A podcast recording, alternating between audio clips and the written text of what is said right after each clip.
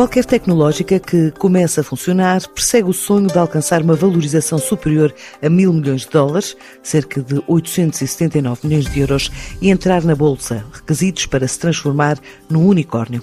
Um patamar que na última década poucos conseguiram e apenas com ajuda de investidores externos, mas hoje a realidade é diferente. Inspira políticas e estratégias de atuação já traduzidas em quase mil milhões investidos em startups de origem portuguesa e sete unicórnios anunciados ao mundo, sendo o mais recente a vencedora da última edição da Web Summit, a Smatex AI, com hardware e software desenvolvido em Aveiro para reduzir desperdício na indústria, conseguiu levantar 5 milhões de euros para expandir o negócio além fronteiras e contratar novos jovens físicos em qualquer parte do mundo.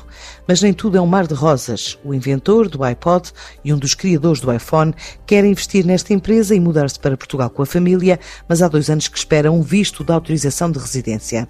Assim contou Gilberto Loureiro, o CEO e cofundador da empresa, no último evento de balanço Behind Web Summit. Nós fomos os vencedores desta edição do Web Summit e estamos no estágio Seed. Nós levantámos cerca de 5 milhões de euros e uh, a nossa tecnologia uh, é um conjunto de hardware e software, totalmente feito em Portugal. As câmaras, a eletrónica, os LEDs são assemblados em Portugal, em Aveiro. E basicamente é um sistema de câmaras que inspeciona tudo dentro de uma fábrica têxtil e, uh, e consegue reduzir a, a produção de desperdício para muito próximo de zero e criando assim um impacto uh, financeiro e ambiental brutal nas, nas indústrias. Nós estamos só agora a começar efetivamente a ser um negócio a sério, digamos assim, porque até agora foi só queimar dinheiro.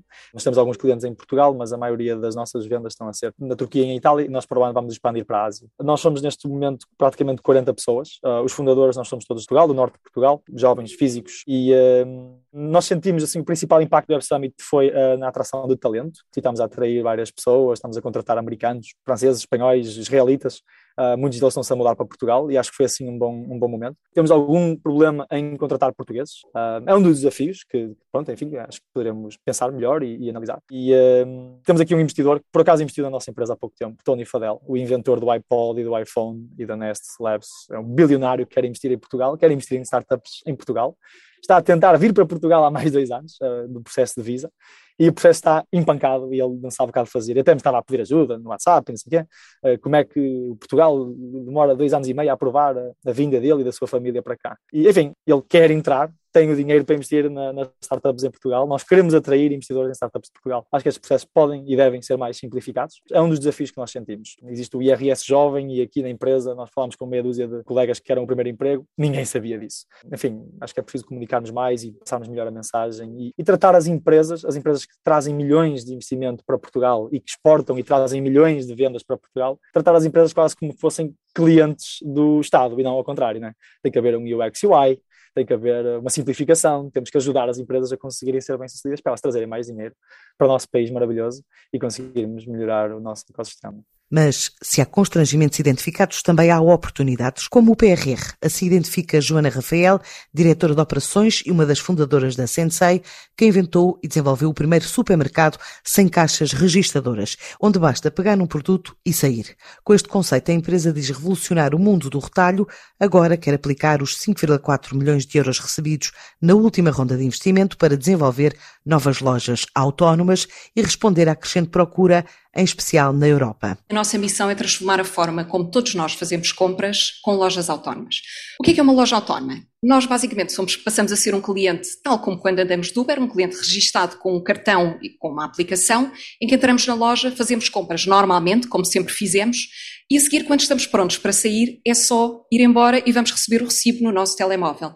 Portanto, deixa de haver filas, fricção, caixas e, portanto, tudo se torna mais rápido e conveniente e, portanto, gerível através de inúmeras métricas que lhes permitem ser mais eficientes. Portanto, há seis meses atrás atingimos um grande objetivo eh, da nossa empresa. Nós pusemos Portugal no mapa daquilo que é o retalho autónomo a nível mundial. Fomos a primeira empresa tecnológica com um player de retalho europeu a abrir uma loja autónoma. Somos os primeiros na Europa, eh, quadruplicámos, somos 40 pessoas neste momento. Captámos recentemente uma ronda de financiamento SID, 5,4 milhões de euros, e, portanto, ela permite-nos no fundo, atingir a nossa ambição de podermos vir a ser um player global no setor das lojas autónomas, uh, no fundo, escalar uma, uma tecnologia portuguesa a partir de Portugal para lojas em todo o mundo.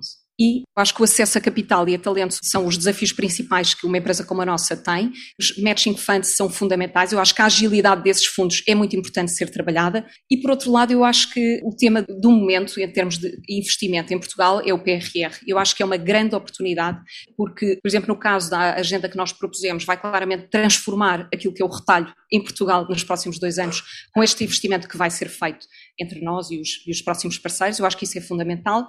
Por outro lado, obviamente nós competimos hoje em dia numa aldeia global, não só por capital, também por clientes, mas também por talento. E eu acho que, tanto a nível de uh, atração de talento, como de conseguirmos manter uh, a sede das empresas cá, talvez aquilo que nós já fazemos para atrair empresas para Portugal e pessoas estrangeiras para virem trabalhar em Portugal, não é? Com taxas de IRS mais baixas, é fazer o mesmo para as empresas portuguesas. Mas o que falta fazer para fixar unicórnios em solo português?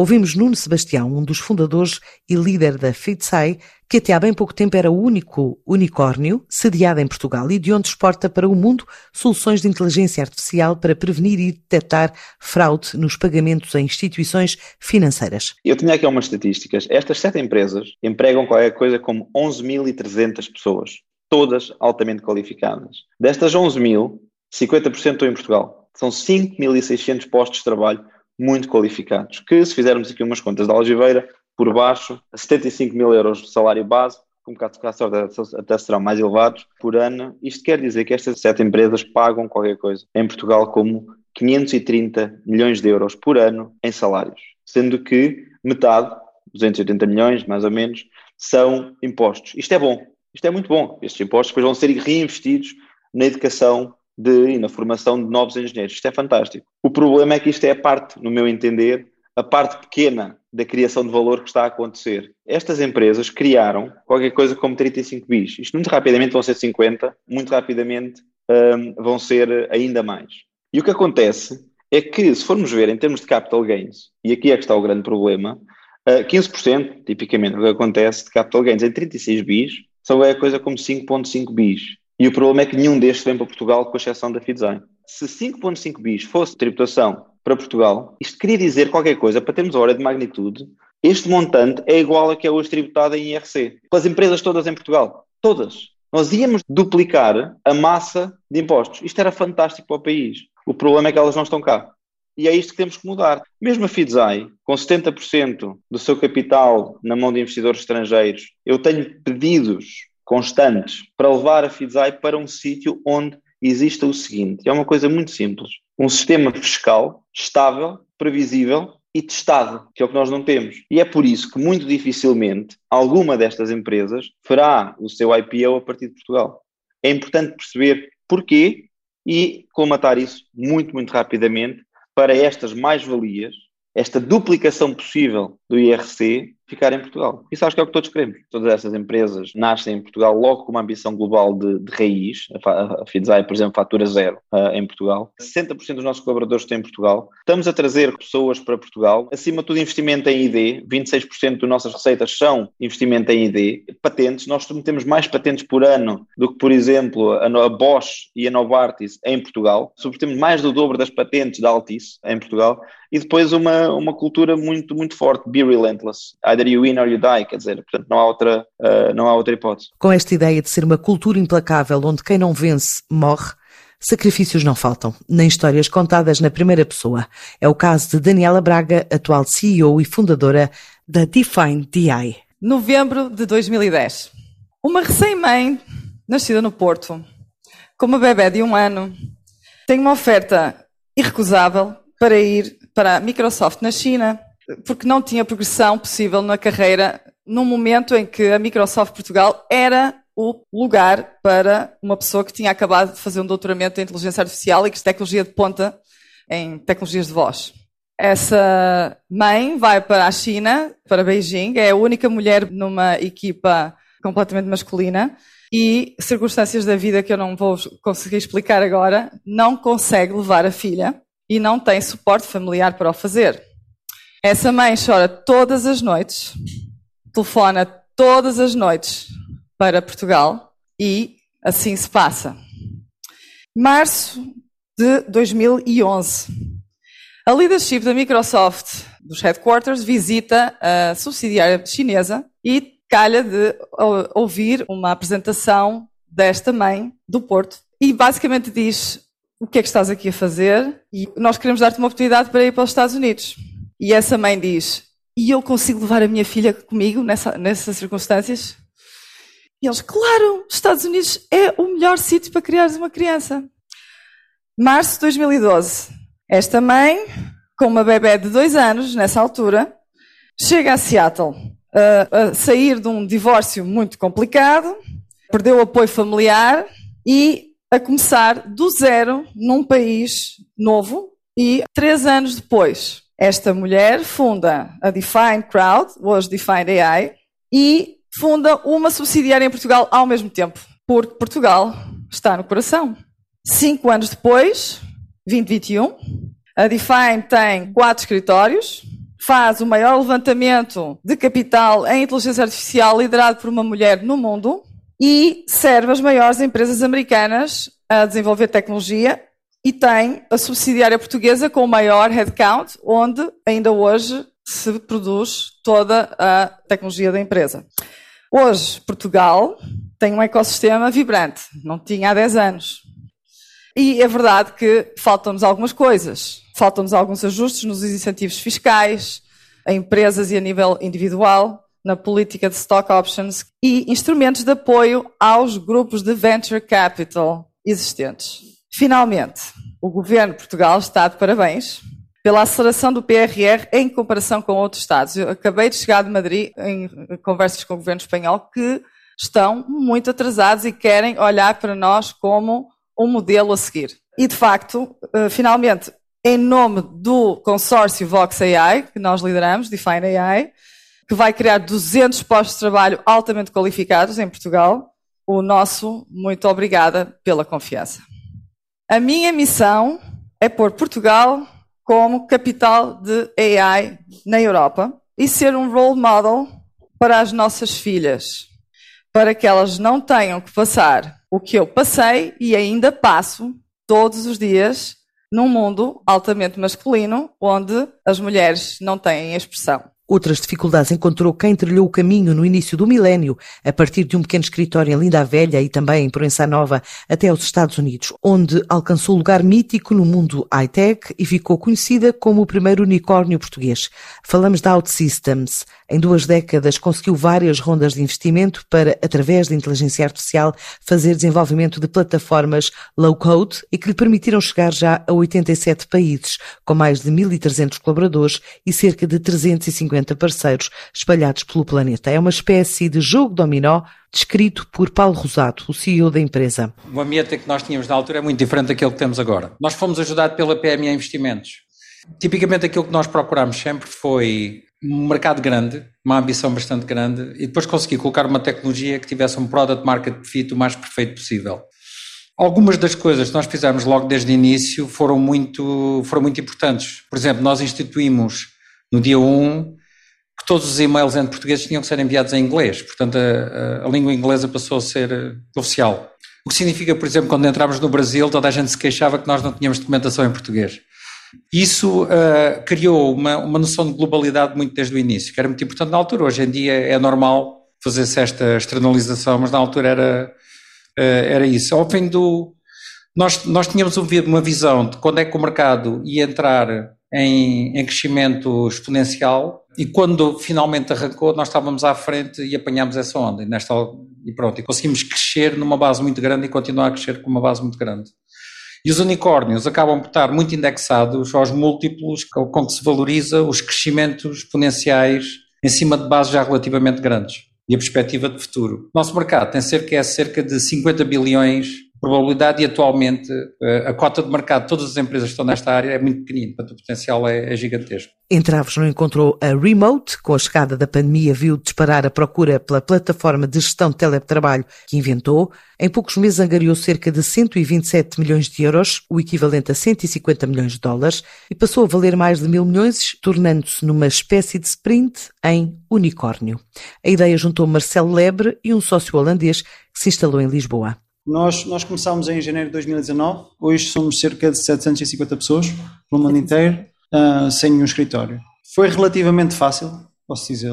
O problema que nós resolvemos, empregabilidade global, é um dos grandes problemas.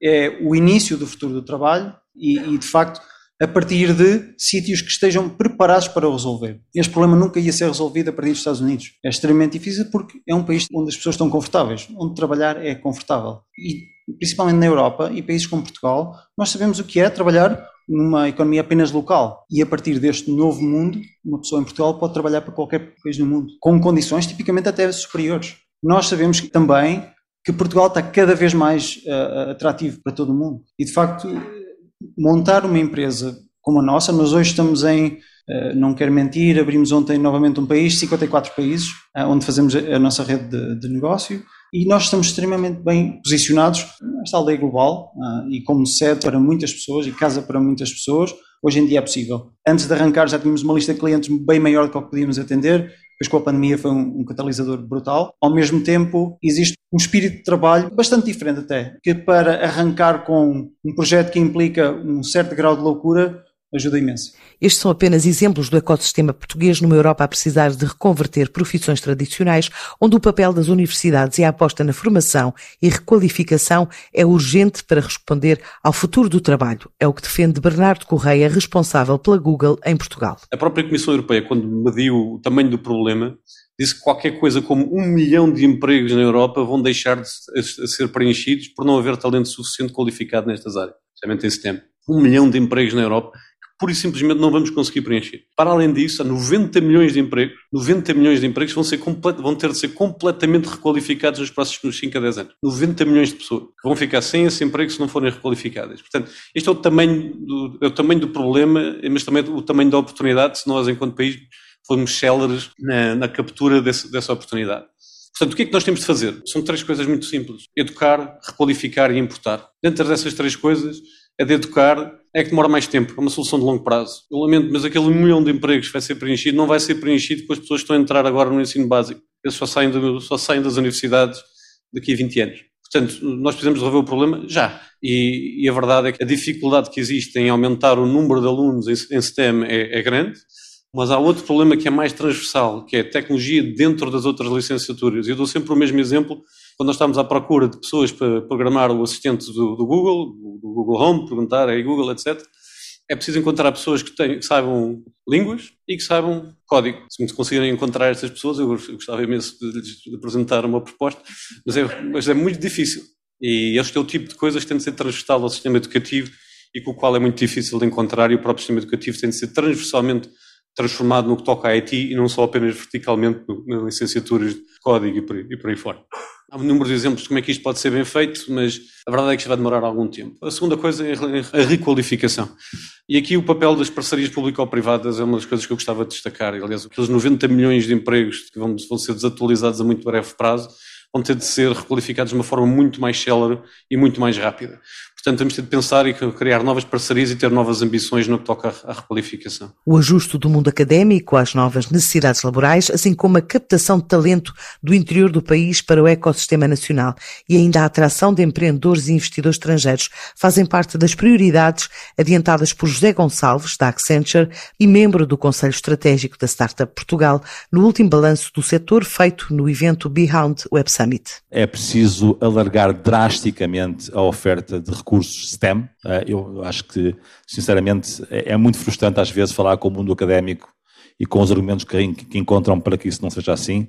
Já agora, se for possível também, podemos aumentar o número de pessoas com espírito empreendedor que criam mais startups, seria também fantástico. Portanto, já agora incluir na, nossa formação não só reforçar o sistema, mas também o espírito empreendedor, podia ser algo importante para o país. Portanto, aumentar drasticamente a oferta.